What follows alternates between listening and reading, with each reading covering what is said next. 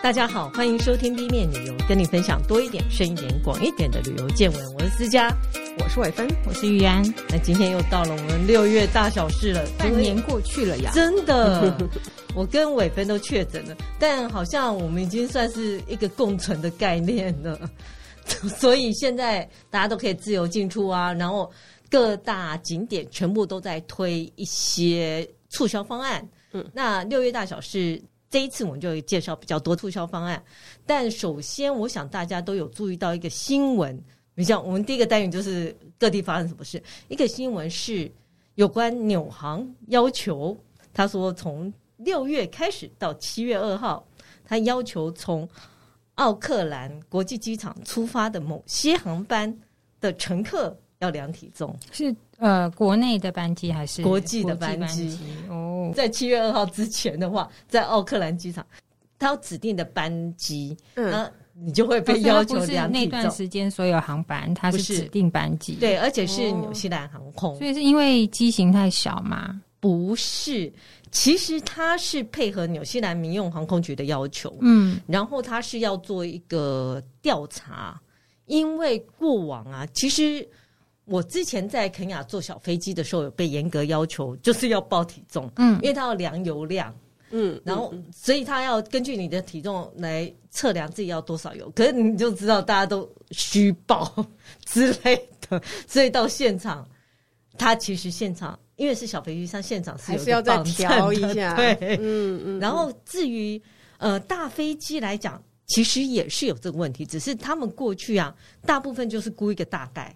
然后去预测，他去抓每个乘客，男生是九十三公斤，女生是七十五公斤，来预估乘客整体的重量，然后决定要用多少的油嘛。那因为过了好多年，他就想要再重新做一个大调查，就有点像普查体重普查，然后再来去调整这个预设值。为什么要做这件事？当然也是跟排碳量有关。目前其实他们。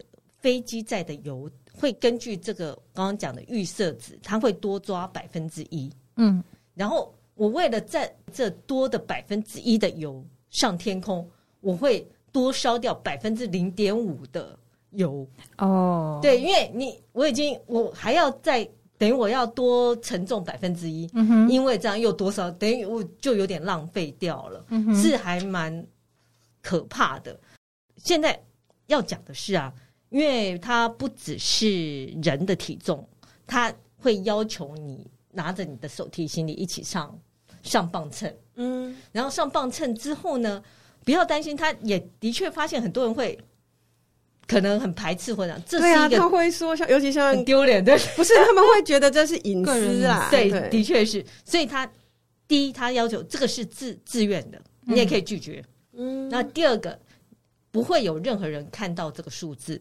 他会直接进到他们资料库，OK，所以看资料库的人就看得到数字啊，呃，不会匿名，不会有人名，oh, 对对，他只会记载女生或男生，对，他需要去评估，重新调整一下这个平均重量，嗯，然后所以事实上在二零二一年，他国内线已经做过一次了，嗯，那这一次是国际线，然后整个名称叫做乘客体重调查，而且不只是乘客，他这次也会去。量那个机组人员的体重跟随身行李，嗯哼，嗯，他除了我刚刚讲的油量之外，他还要了解说他要怎么去分布，就是你也不能头重脚轻，他要整个想说我要左右要平均或怎样，这样对于飞行上面的安全是更有帮助的。坐的位置的配置这样子，是的，嗯嗯，所以这主要就是要让机长知道这整件事情。呃，刚刚不是提到说百分之零点五这件事吗？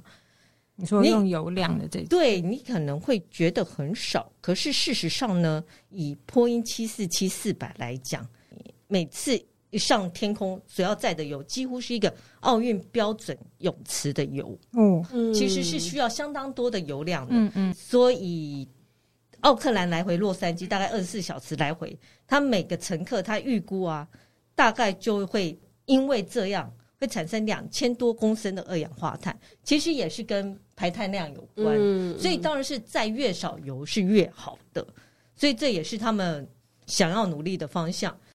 可以再分享一下。他说，民用航空啊，其实每年的油价啊，以全世界来讲，大概花掉一千八百六十亿欧元。那如果可以准确的去测量我到底要用多少油，他预估可以省掉九亿三千万欧元。所以看似少，但事实上。可以省下来的钱，还有一些排碳量会少，非常非常的是累积来的啦。是，嗯、而且使用效率会比较好。对，然后呃，事实上也不是纽航第一次做嘛，其实分行有做过，芬兰航空，他在二零一七年在赫尔辛基机场曾经做过这件事情，不过也是匿名，就是主要就是要重新，大概每隔几年，他们都希望说可以重新去评估，调整这个数据会比较准确一点。法国其实最近也想要开始，呃，对于短程航空，它会全面禁止。他们有想到这件事，一样跟你说国内的吗？对，国内短程，因为一样也是跟排碳量有关。嗯嗯，其实应该还是还没有确定，用油量也是有差了，因为毕竟现在这些天然的燃料还是有限啦，你不能一直不断的去挤挤压它。嗯，而且真的是。恶性循环啊！尤其是我觉得过了这么过了三年，大家应该有感觉到说，哎，减少污染很重要，因为这三年感觉环保有意识有在高涨起来。嗯，就海底的鱼发现啊，奇怪的人没有再来了。对，然后现现在又开始了，是吧？然后第二件事情是，嗯，之前我也跟大家讲过说，说香港真的是很努力，想要推观光。所以他推出了一个五十万张机票这件事，免费机票。嗯、对，事实上从三月开始已经开始在陆续在送了。那如果大家有兴趣，整整个全名叫做“飞遇世界巨赏”，嗯、就飞行遇见世界哦巨赏，飞遇世界巨赏，感觉是一个什么甜点的名字？因为你要查用这个名字，你才能查到你要去哪个网站。嗯、那台湾呃，他已经陆续开始在送，然后我有看到一些外国网友分享，像美国啊、加拿大，几乎就是几个小时内全抢光。嗯，所以来提醒大家，台湾机票预计七月推出。嗯哼，所以最好在现在你就先上国泰航空的网站先登录哦，然后就是先登录会员，然后他会要求一个小测验。通过那个测验，你才能够订这张机票。这是国泰航空，然后香港来回就会免费送。事实上，它是一个叫做“你好香港”整个计划当中的一环呢、啊。嗯，所以除了这个之外，他们还会送出一百万张是港港币一百块，那相当于台币大概四百块。它前提是你必须要待在香港九十天以下，嗯，以防香港的人民自己来来领取。对，因为他要用。非香港的手机门号来领取这个代金券，哦、是的，因为的确是很好用啊，因为它像什么海洋公园呐、啊、饮料、空中缆车都可以抵现金，嗯嗯，抵门票，然后或者送迎宾饮料，所以这件事大家如果真的抢到这张机票的话呢，就记得去领这个代金券。现在各地都很努力在推，推因为台湾也是嘛，是我的。就是泰文老师跟我说，他的朋友最近来台湾玩，嗯，那因为台湾不是有寄出五十万名的旅客可以拿到五千块台币哦，很多，他就有朋友拿到，然后就超开心，然后就不断跟泰国人说，我在泰国从来没有中过乐透，我竟然在台湾就拿到五千块这样子。现金，嗯。应该也是某种对消费金消费券这样，可是也五千块很好用哎。对啊，它光是买伴手啊，付一些门票，如果都可以用的话，超棒。那可能几乎在台湾大部分除了住宿的费用，对，因为那必须刷嘛。对对对，你可能都就免费了这样。对。那相对来讲，香港有点小气，它才一百港币，不过它是免费机票，大家记得去抢。哎、欸，所以那抢机票就是只要上去登录就可以了吗？登录之后，以国泰航空来讲，登录之后他会寄给你一个小测验，你必须要通过测验，嗯、然后才能开始抢。然后他会告诉你，呃，什么时候开始抢。那我看美国跟加拿大的分享是说，根本就挤不进去，他马上宕机，嗯嗯、因为你看从。美国来回香港的机票价钱更高，对，所以他说是马上单机，而且一两个小时之内全部抢光。就是你要先登录，然后做测验，测验之后给你一个连接，然后登录连接，他会告诉你可以抢票时间，然后再抢票这样。我听起来应该是这样子。嗯嗯，嗯。香港航空也有，可我不太确定香港航空现在没有来回台湾。可是香港航空就是先到先抢。嗯嗯。不过我想国泰航空应该会是呃我们呃台湾住在台湾的人最适合的。抢票的一个航空公司，嗯哼，所以大家记得现在就先上去做这件事情，设好闹钟提醒，六月三十号晚上一过马上上去抢。这个是国泰航空，但另外一个是阿联酋航空，嗯，我觉得也不错。对，你搭阿联酋航空啊，不管是商务舱或者是经济舱，它现在都会送你住宿。那可是他的要求是六月十一号之前订订票。那我想我们节目播出的时间应该还来得及。哦，听到节目就赶快去打开，嗯、对，马上。然后是八月三十一号前旅行，嗯，这样就可以。然后不管是杜拜来回啊，或者是中庭杜拜，都可以去拿到这个免费住宿。头等舱或商务舱，它是免费住两晚，是住在。Twenty Five Hours Hotel Dubai One Central，嗯，听说是一个非常现代化的饭店。好，如果是经济舱，它是给你一晚住宿，是 Novotel，嗯，Novo World Trade Center 这一家饭店。这家饭店是比较偏向江田旅馆这样，不过也是有泳池啊，然后又位在市中心，很方便。那杜拜还有一些新东西，我这里也跟大家分享一下，就是。他今年一月有个皇家亚特兰提斯开幕嘛？哦，那个饭店的建筑不得了，嗯，很夸张，很夸张，而且非常美。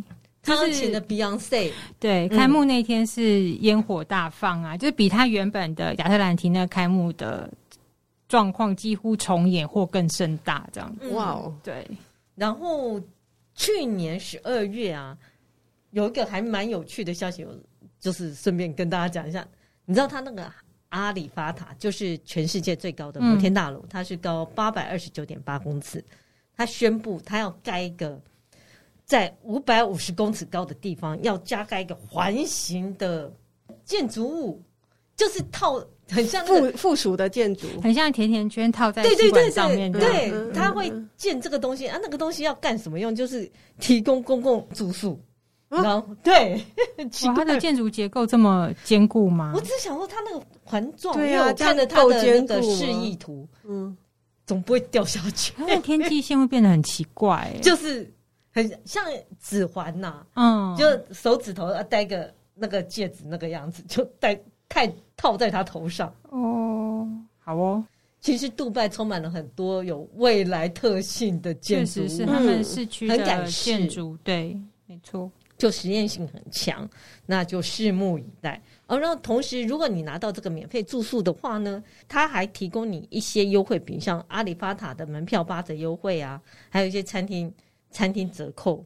那你要怎么拿到这个住宿优惠呢？你一旦订了机票，然后他会给你一个 email address，嗯，你就寄到这个这个电子信箱，把你的机票代号啊，然后各项的。资讯提供给他，他就会给你这个免费住宿的折价券。嗯哼，嗯，这个是还蛮方便的，但就是时间很赶，请在六月十一号之前订，就不用抢，但是时间比较短。是的，八年前我航空真的蛮大方的，还不错了。嗯，对，嗯。第四个优惠呢，我觉得大家可以试试看，但我觉得他讲的有点模糊不清，是 Aurora Expeditions。它是一家澳洲公司，专门经营极地极地游轮。它是从从现在开始到七月十九号，只要你成为他们的呃脸书或 IG 粉丝，然后用二十五个英文字回答你梦想的极地之旅和原因，你就有机会拿到他们的极地之旅的行程。那这个行程的内容价值很高。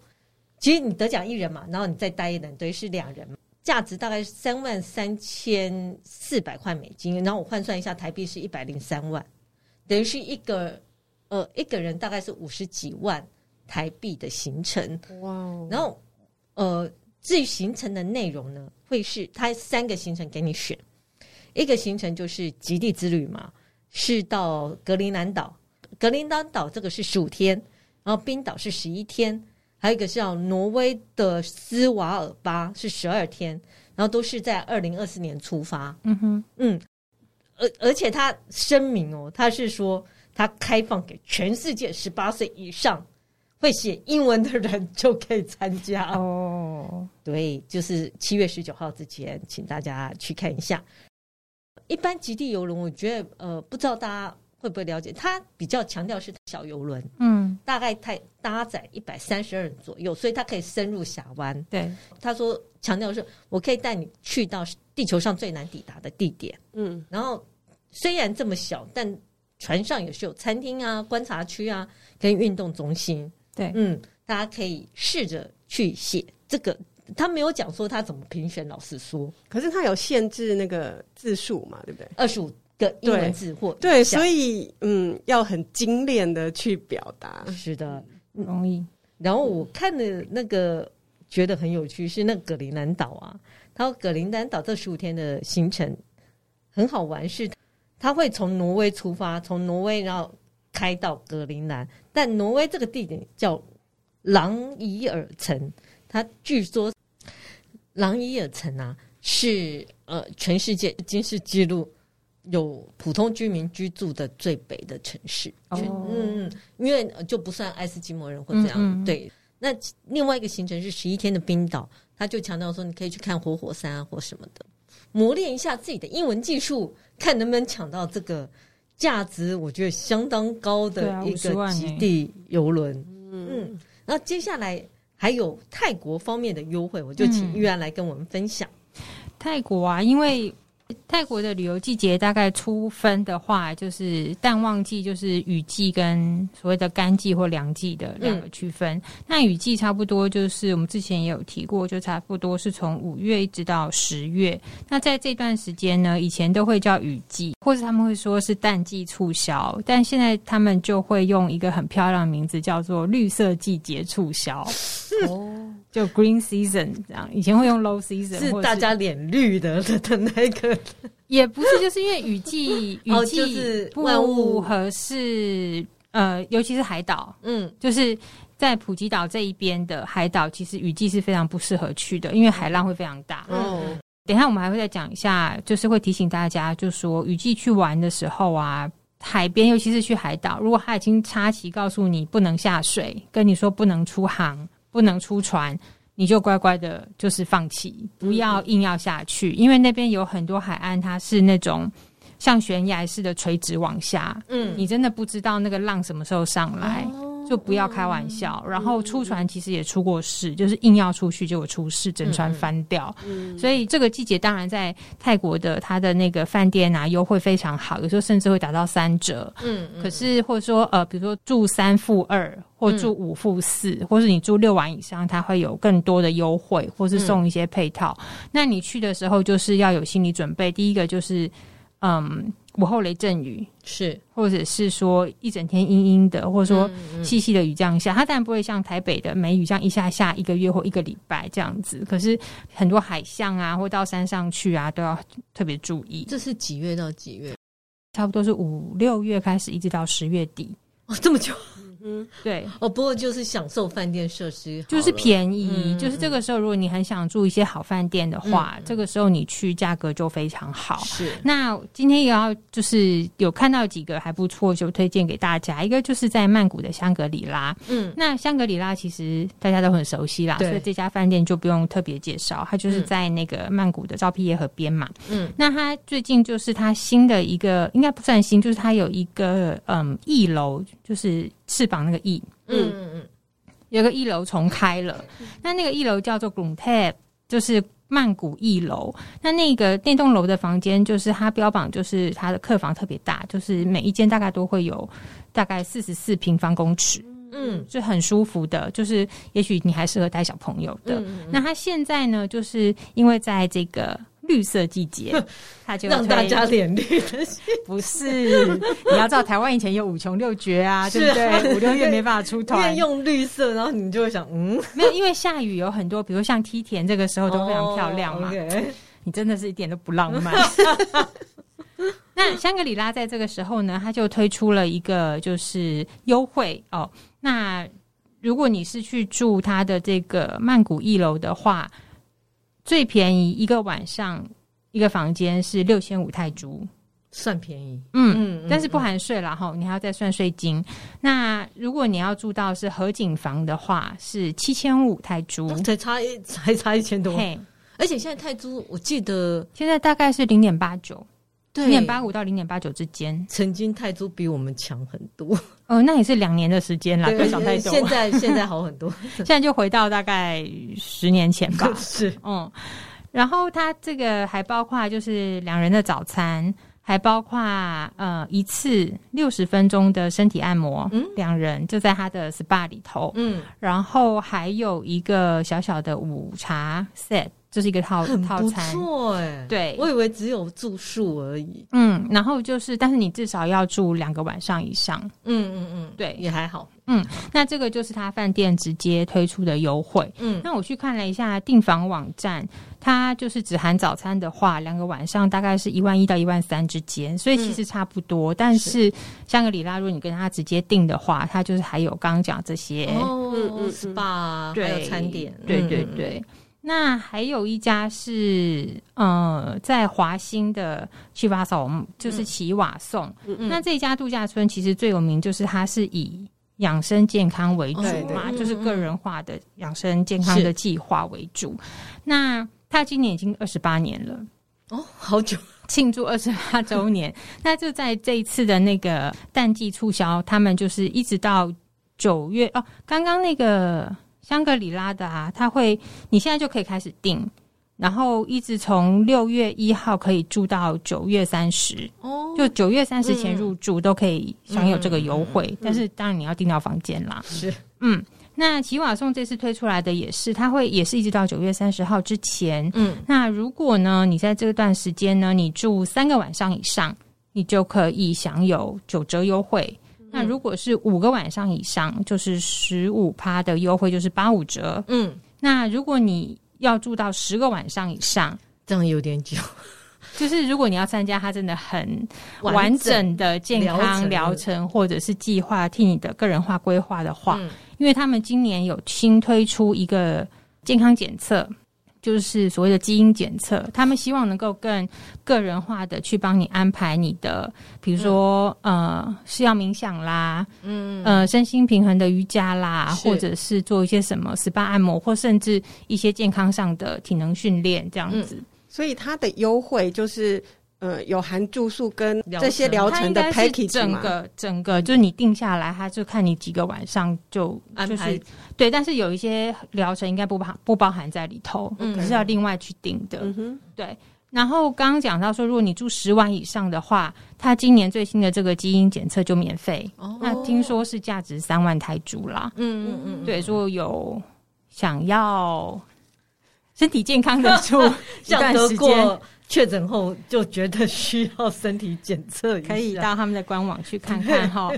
对，那其实大家在订房的时候，尤其在雨季这个时候啊，在订泰国饭店的时候，也许不呃可以去先去看一下饭店自己推的专案。嗯，就像刚刚我们讲，就是香格里拉一样，就是它可能价格跟你在。订房网站上看的差不多，但是他可能会多送，比如说早餐啦、SPA 啦，或是很简单的呃城市的 City Tour 这样子。对，嗯、就是自己比较一下，那也不要因为说你想要多要什么这些礼物，然后就去订，结果你没有用到，哦、其实就没有什么意义了。是是，不要占人家的名额。对，嗯、没错。嗯，好，那这是六月各地发生什么事？那我们。到第二个单元就是新饭店、新景点、新玩法。那我要跟大家分享的是，日本 推出了一个叫“僵尸列车”，不是大肠炒僵尸，是 Zombie Train。为什么呢？好，因为这一条列车的行驶的地点啊，是从群马县的大间间站到立木县的呃通洞站。那这一个路线，因为呃日本的人口也一直在减少当中，跟台湾一样嘛，所以搭乘的人越来越少，再加上新冠肺炎期间，所以生意很差，所以他们才想出这个整个方案是要做这个僵尸列车。这两站之间大概是九十分钟车程，他会安排六十分钟的像是脱逃实境游戏，然后会有呃当地的高中生，应该是自愿啊，对，自愿的高中生打扮成僵尸。到处追着你跑，所以有点像火车上的密室脱逃的。对，有点像。然后，所以呢，呃，来回成人的票价是六千六，小学以下是三千。所以他特地强调，小学以下一定要有大人同行。嗯，嗯嗯，因为你可能会太害怕。当然，你也可以订单程，单程那大人是三千五，小孩是两千。可是他有说，你去程跟回程安排的主题会不一样。哦，嗯，所以。即便即便是来回也不会是一样的内容，然后但你也可以选成单程，在六月、七月、八月、九月，一共有九次这样的列车开出。以六月最快来讲是六月四号跟十八号，然后七月是九号、二十二号、三十号，八月是五号、十九号、二十七号，最后一班是九月九号。你可以上网预约或者是电话。那每次他这个活动仅限六十人，所以会人数蛮少的。所以大家如果有兴趣，就早一点订。他的时间从大尖尖站出发，去程是早上十点五四，到通洞站是中午十二点二十三。那回程是下午是下午两点零二，然后到大尖尖站是下午三点三十七分。所以大家也可以这样安排自己的行程。虽然很多地方都有所谓的僵尸游戏，嗯，可是很呃，大部分都是 VR，对、嗯、对，不会像这样是真人扮演。他们把诶凉夏特辑的活动升等到火火车实境。那在夏天呢？我觉得也是有助于你心凉吧。对，日本跟韩国好喜欢在夏天做这种纳凉特辑。对，就不是僵尸、嗯、就是鬼屋什么。没错，而且我觉得让你心寒的游戏，就是很像还蛮适合青少年那个出游，然后选择这个大概就够他们爽好几天了。然后很适合那种毕业季啊。对呀、啊，对呀、啊。但这里是没有讲说可不可以。回击这件事，回击可能会打受僵尸。因为我自己曾经在万圣节的时候去过环球影城，嗯，他们也是到傍晚，一群僵尸往外跑，嗯、你这吓得半死。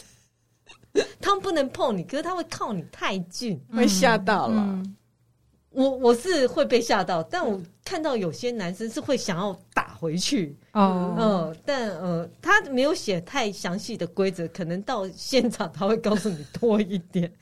那我建议大家去，呃，有兴趣的人去试试看啊，因为反正暑假嘛，对，暑假嘛，玩一下是很好玩的。好，这是日本的僵尸列车，然后香港呢，香港抢到免费机票就可以出发嘛。香港那个黄色小鸭再次出现，他现在在香港哪里？他现在就已经在香港，在维多利亚湾。嗯、可是好像目前你还看不到，因为他只有开游去那里，然后他先收起来。他真正要展示的时间是从六月十号开始哦，嗯，而且不止一只哦，是两只。所以香港给他的名字，像刚刚那个名字，越越觉得他他也有中文名字叫橡皮鸭二重唱。畅是畅游的畅，好，对，橡皮鸭，好。然后他是说呢，因为今年是十周年，他们上次去香港是二零一三，哦，那现在是十周年，所以特地请了两只。然后，因为你知道香港就比较有趣，因为它也是有华文嘛。你知道为什么要两只呢？因为我们是好事成双啊。哦，好会，你看英文很难表达，但中文就是好事成双。然后是相当于双喜临门，嗯，所以我们就请了两只小鸭。嗯、然后介绍一下小鸭的背景，就是荷兰艺术家霍夫曼嘛。他在二零零七年只有一只鸭的时候，他有环游世界 四大洲十二十二个城市。当时呢，也有来台湾，对，然后造成轰动。然后后来离开之后，大家就啊，好可惜，所以我们自己生了一个叫。番红鸭，如果大家记得的话，是黑色的，然后红色的眼睛。嗯，但我个人觉得还是黄色小鸭比较可爱，都很可爱啦。其实什么东西做成圆圆的都很可爱。对，而且它很高，它也不用上飞机，又不用量体重。对，这只小鸭高十八公尺了。我觉得，嗯，好，好了，还蛮可爱的。六月十号开始在维多利亚港会展示，但六月五号它就已经开始在卖周边商品，大家可以去看一下，是还蛮好玩的。这一次可能是专程到香港这地区，嗯，因为我并没有听过他这一次要环游世界或到台湾来，所以如果很怀念这只鸭，而且是两只，大家就去香港看一看。是香港旅游局特别请的，有可能，嗯，嗯，他说就把。维多利亚湾变成一个大浴缸，和 两只鸭在上面游来游去，对，橡皮鸭。嗯，然后另外一个亚太 Top 五十披萨，就是亚太区最好吃的五十间披萨店，不是意大利人来评哈，是意大利人来评哦，是哦，是拿坡里哦，他是五月三十号在日本颁奖，嗯，他亚太区有，然后每每家区有，最后他会颁一个全世界的。那我觉得还蛮得意的是，台湾有一家，因为台湾披萨也不是太多，可是台湾居然很多，很多创意。台湾披萨很多，而且有拿到拿玻璃真的认证的。嗯，嗯，这一家是去年有入围，然后今年第二次入围，这一次名次还更好，他是二十名，然后他是安德瑞时代一郎。在内湖成功路，嗯，五段，大家可以去看一下。它是台湾唯一上榜的。那我我自己是很想去，但他目前只提供小型包场跟外带。不过他在自己的脸书上有讲说，也许他将来人手比较多的时候，他会开第二家店或怎样。嗯嗯，那以这五十家披萨来讲，据据说是有一千名匿名的审查员去选的，然后是依据食物品质。服务、酒、装潢跟氛围，来选出这亚太区这最好的五十家披萨店。介绍一下前三名，第一名是东京的东方文华的 Pizza Bar on Thirty Eighth，嗯，它是蝉联，它去年也是。然后第二名是北京的艺艺库，然后第三名也是在东京，叫做 Pizzeria Pepe 吧？对，大家可以去看一下，我觉得很。很有趣的是，在这前五十名当中，东京站的十家，嗯、然后另外还有四家是在名古屋、大阪、京都跟横滨，这有十家。然后我看到泰国有好多家上榜，曼谷跟普吉岛都有。对，嗯，大家可以找机会去吃吃看。他也特别强调说，亚太区这五十家披萨披萨店里面。呃，因为前十五家的分数够高，嗯，已经在那个全球前五十名当中占有一席之地。然后，呃，全球前五十名披萨店会在呃今年的九月十三在拿破里公布，所以大家也可以期待一下。那很可惜，台湾这一家是二十名，第二十名，所以没有在全球前五十家。希望明年还有机会。不过，呃，我可以呃稍微说明一下，他用的 cheese 是台湾自己。的当地品牌的一个 cheese 叫做慢慢弄乳酪，嗯，那其实它。呃，大家有机会的话，也是可以去查一下。然后它有他们的乳酪产品，oh. 所以你可以去试试看。因为有一些新鲜，对不对？对，因为有一些乳酪它不是要长期发酵，它是要呃短期的发酵，新鲜的。那这一些的话，台湾其实是蛮少的。那我知道这一家披萨，它用的就是慢慢弄的这一种新鲜起司，其实是。就比较类似像我们比较熟悉的莫扎瑞拉，嗯，然后或者是像是布拉塔起司这种，就是比较新鲜的起司，嗯，嗯，大家可以参考一下，嗯。然后我们第三个比较呃跟台湾比较有关的是，呃，如果大家最近有注意到新闻，哥斯达预计在七月，最近已经到台湾了，那预计七月到十月之间。会从台湾出发二十六个航次到日本跟韩国，北台湾是以基隆为母港，会有二十三个航次。那高雄会有三个船次，嗯、然后这三个航次大概就是在中秋节跟国庆日，然后预计的航程是去日本的冲绳，所以可以看一下。那这个哥斯达它的特色呢，因为它跟它比较强调它是意大利籍的。所以他在游轮上是会营造意大利般的欢乐氛围，你搭船就犹如当到了意大利。然后当然他也强调他们有安排三个星级主厨，嗯，所以吃的方面也是有很有意大利风味。这艘船叫做沙伦纳号，它是二零二二年重新装修的，算是大，它是十一点四万吨，可以搭载三千七百八十人，我觉得算是大型游轮。那预计就是大概七月就开始出发到日本和韩国。如果有人对于搭船比较有兴趣，也是可以趁这个机会，终于可以在搭游轮出国了。他目前旅行社规划大概四到六天的航班呐、那价钱我还没有看到，大家可以再多注意一下。那除此之外呢，我听到一个消息说，台湾啊是亚洲第二大搭邮轮的国家哦，最多人。对，我想哦是哦，但我没有找到更呃没有找到实际的数据可以佐证啊。只是有这样的一个传传说，所以除了哥斯达之外啊，伟芬也会跟我们分享另外一艘游轮，也是会有规划从台湾出航次。嗯，这个是从高雄到香港，呃，有一个叫做名胜世界一号。觉得最特别的是，他停了澎湖。他是从高雄出发，第一天晚上就因为是晚上出发，嗯，那他就早上到了澎湖，哦，在澎湖大家可以玩一天，嗯，之后到了傍晚，他又从澎湖启程到香港，哦，对，然后如果是。四天三夜的行程的话，就是香港再待一天，嗯，再回到高雄，或者是两天，就是五天四夜的行程。嗯嗯嗯，嗯。那我觉得这个算是我们比较新的一个路线形态。对，因为一般都是到日本跟韩国，韩国还是比较新的。之前比较尝试去日本。嗯，对。介绍一下它这一个游轮好了，叫做名胜世界一号。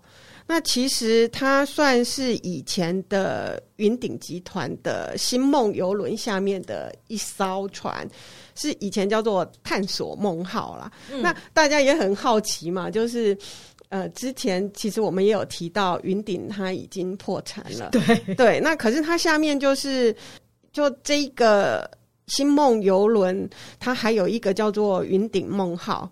那它这个云顶梦号现在的就是走新加坡、泰国、马来西亚这个路线，嗯，对。那另外还有一艘叫做世界梦号，就还没有出，目目前还没有看到它的规划。那其实这几艘都算是还。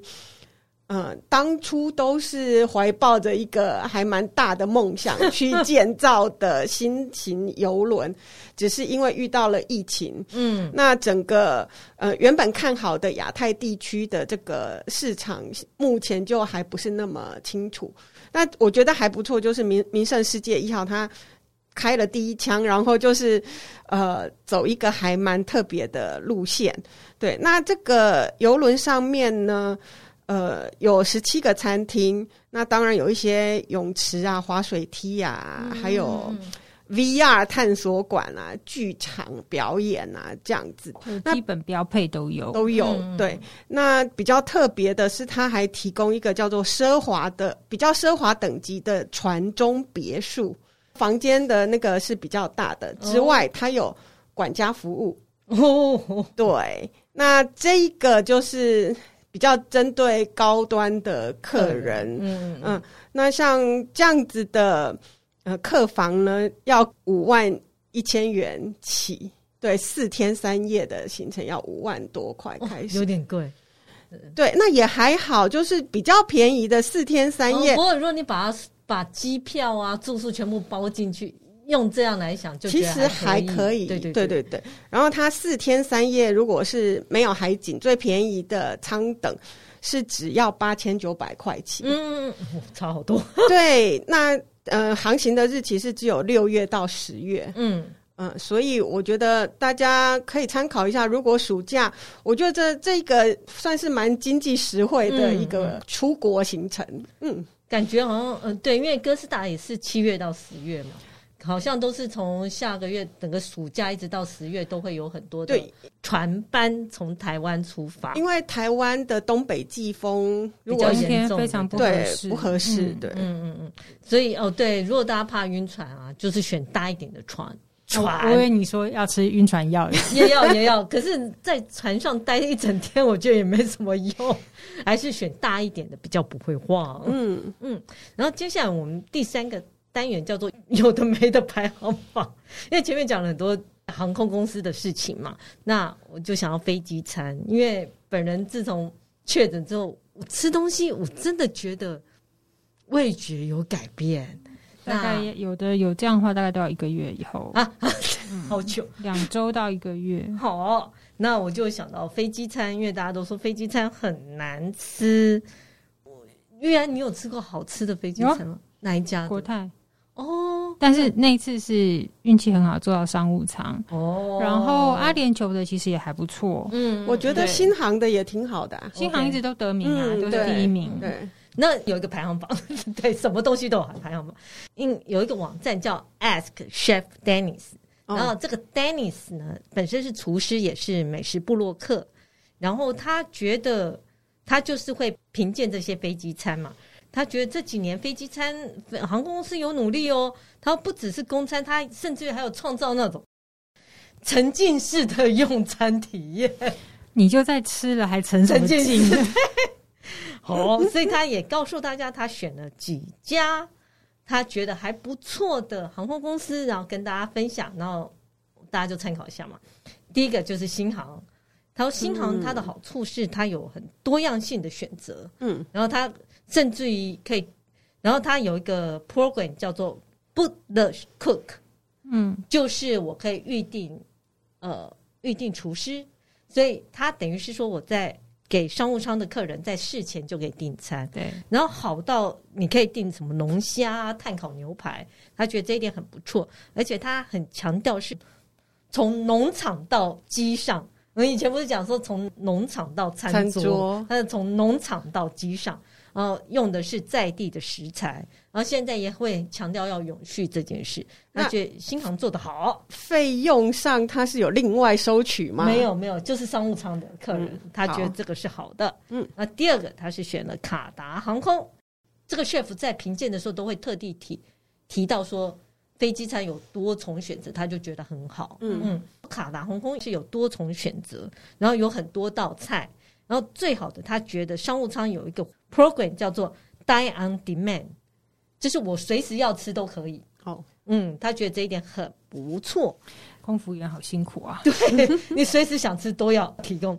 那第三名是阿联酋，那他的评语是说，他根据了目的地提供当地发想的飞机餐。嗯，阿拉伯餐啊，印度餐跟日本，他觉得很不错。哦、好，那接下来。是土耳其航空，它也有一个 program 叫 The Flying Chef Program，就是说商务舱它可以提供特制的餐点，然后几乎就是跟等同于在餐厅用餐一样，然后还提供很多土耳其甜点，他觉得很赞。那以亚洲来讲，还有个全日空，全日空提供很多的选择啊，然后甚至于还包括日本料理，比如像他会提供自助主食跟甜点，他觉得很不错。嗯然后国泰航空，它是用在地和永续的食材，然后提供很多亚洲跟西方的餐点选择。当然，最重要的，它也会给你得奖的葡萄酒单。嗯，对，他很称赞这一点。呃，有一个我觉得很不错，但我们可能很少搭，叫阿提哈德航空。嗯哼，他就说他是，即便是经济舱，他也提供很多。很多道菜，而不是只有一道菜，然后会包括什么沙拉、三道主食的选择啊，甜点跟 cheese，，甚至于他也同样他在商务舱也提供 Dine on Demand，就随时用餐的选项，你可以随时告诉空服员你想用餐。然后我觉得还蛮好的是，他特地提到了长荣航空。嗯嗯，他说长荣航空哦，除了提供亚洲跟西方的料理之外，他甚至于有 Hello Kitty 主题餐哦。那这一点是是让他让他很称赞。嗯，人家也是花了一大笔钱买那个 Hello Kitty 的版权呢。然后当然他也说商务舱他有提供星级主厨料理嘛，我觉得甚至于有名到 Seven Eleven 有在卖。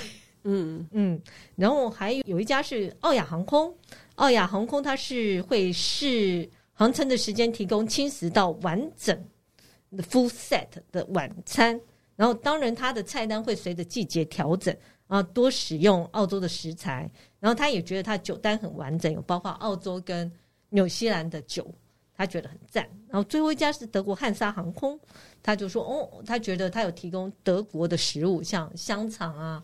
跟 Pretzel 蝴蝶饼，嗯，他觉得这样很不错。当然，如果你觉得飞机餐还是不满意的话，其实是有一个科学理论在后面，就是说，什么东西会让你觉得难吃？为什么飞机餐大家觉得难吃？因为噪音。哦，飞机上，你如果大部分坐飞机，你会听到很多声音。除了隐形的声音啊，因为它散不出去，然后你就会一直听到嗡嗡嗡嗡的声音。他说，你对甜的感觉会被抑制，然后你会觉得苦涩感会增加百分之十，所以你会觉得这东西难吃。第二个是气压，因为在飞机舱里面的气压比较跟一般在路上气压不一样，也会影响你的味觉。他觉得这个还有飞机舱里面的空气都会。改变你的味觉，所以你才会觉得飞机餐难吃。好，决定去戴降噪耳机。对，他的建议就是这样。你看他的，我怀疑是降噪耳机厂商提出这个调查报告。难吃就是难吃。对，他说，所以有一个厨师说。哦，你也不用买降噪的，你就随身带个辣椒酱，全部把它加进去就会好吃了。对，因为其实很简单，你看他们供的那个基本的主食，就会知道其实有很大的差异嘛。是，对啊，我的确觉得我在呃其他国家搭飞机，有些真的没有选择，他就直接给你，嗯，可是然后东西也很简单，或者一片饼干或怎样东西就不好吃啊。嗯，但从台湾出发，我都觉得。还可以，台湾籍的航空都还不错，还可以，还是因为我们就是比较要求吃的。亚太的级的航空相对来讲，呃，餐饮是比较好的。亚洲的航空多数啦，嗯，多数像尤其像刚刚提到长荣嘛，长荣的选酒也很有名啊，就有自己的长荣酒坊嘛。嗯，而且我记得每次他们也是会常常更换菜单啊，嗯，然后更换菜单以后都会开记者会，然后我觉得还蛮好吃。我记得我还吃过米粉什么的。因为像新加坡也是，新加坡航空他们更是十几年前就已经开始跟各个名厨。嗯，合作嘛，就在他们的商务舱或头等舱体，或甚至经济舱都有，就是规划不一样的菜单这样子。嗯、我对飞机餐印象最深的是那个 《沉默的羔羊》，有一集就是他，哎、哦欸，对，嗯、就是汉尼拔，嗯，就把人脑带上飞机使用。好，好，那我到第四个单元叫网络追追追，嗯。我们上次五月有讲欧洲的航空如果 delay 或取消会有什么样的？你可以要求什么事情？嗯，对。最近五月九号啊，美国拜登跟交通部长他们公布了一件事情，说下半年会实施，就是他强制要求美国国籍有十家主要航空公司。如果是因为航空公司的原因造成 delay 三个小时以上或或取消，他要强制要求要赔偿旅客现金钱跟免费住宿。这是赔偿的比例是？他目前还没有很清楚。可是这个呃规定一公布啊，IATA 国际航空运输协会他就对这件事提出严重的抗议。他说，其实呃航空公司。自己就会提供一些补偿吧。那你现在强制把它压上去，他觉得增加航空公司的成本负担。嗯，而且他觉得，如果乘客不满意，你大可换另外一家航空公司，不需要运用国家政策去强压这个规定，因为这是一个自由贸易的概念。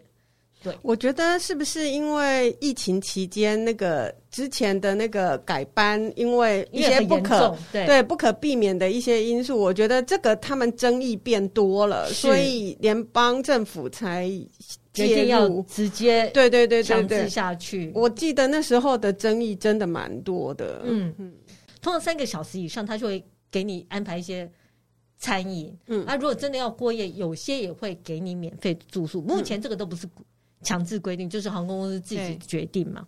那我不知道，呃，今年下半年美国会不会真的实施这个规定？嗯。如果真的实施的话，大家可以考虑多订美籍航空公司，哎哎哎，这样比较有保障。你这样是要教人家怎么教小孩？不可以这样子。其实他说最好不要这样做。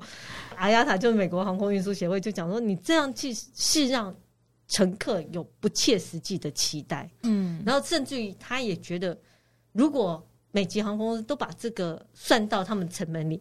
机票价格一定会提高，嗯，所以他觉得你应该还是回归市场机制，嗯，就是你自己去选择服务比较好的航空公司就好啦。而且每一家航空公司它可以负担的状况其实又会不太一样，对，因为像我之前搭阿联酋从葡萄牙回来的时候，在阿姆斯特丹就被 delay 了，嗯，那那个 delay 一开始也是一个小时、两个小时，然后就越来越，其实第二次呃，他的 announcement 就已经。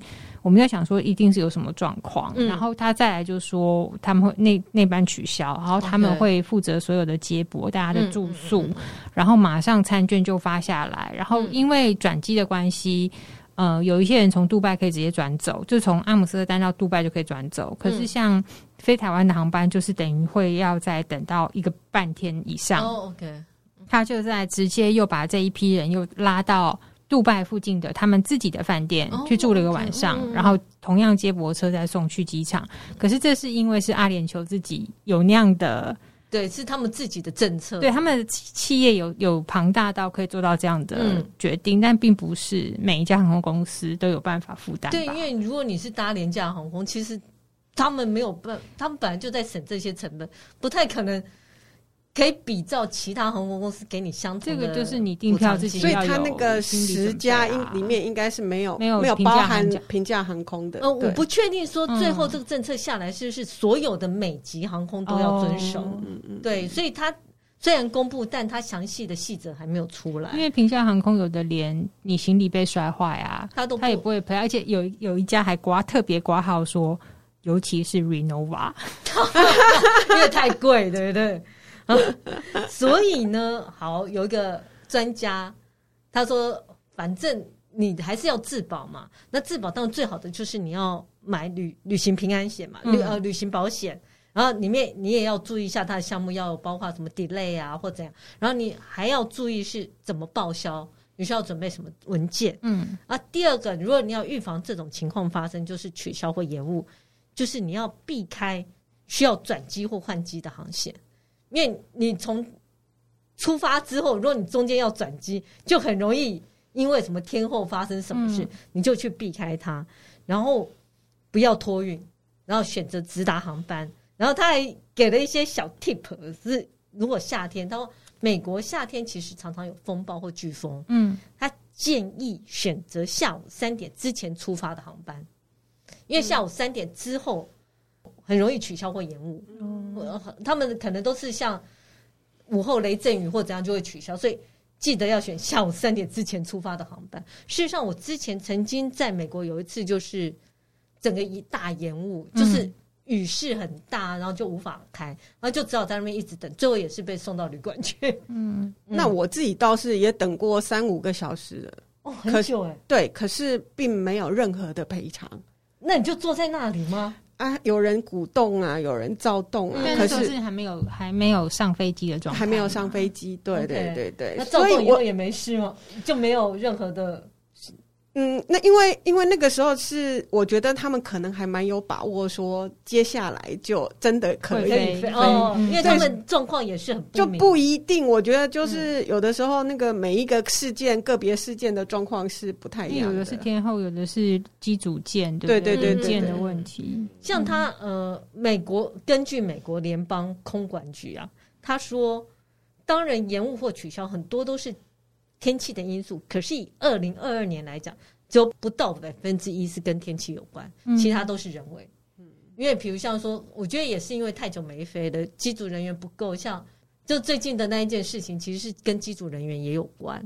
先是天气问题，然后后来是机组人员问题。新昌航空啊，对对，后来是机组人员问题，后来飞机本身也有问题，所以他真正你这样归咎起来，其实你很难厘清这是谁的问题，因为也有可能是因为天候影响到机组人员的休息，然后再一路影响下去。对对，嗯，所以是一个连锁反应。嗯，对，所以他说这个规定如果下来，我要怎么去厘清？这个是属于航空公司的问题，所以你要赔钱。还有就是每一家航空公司的机队，嗯，数量也不一样嘛，嗯，所以大家拭目以待，看看美国最后的细则会怎么怎么出来。因为我们在为大家更新。对，那今天就介绍到这里。如果喜欢我们的节目，请在各大 Podcast 平台订阅我们，或到脸书 IG 按赞、追踪、分享给你身边的朋友们。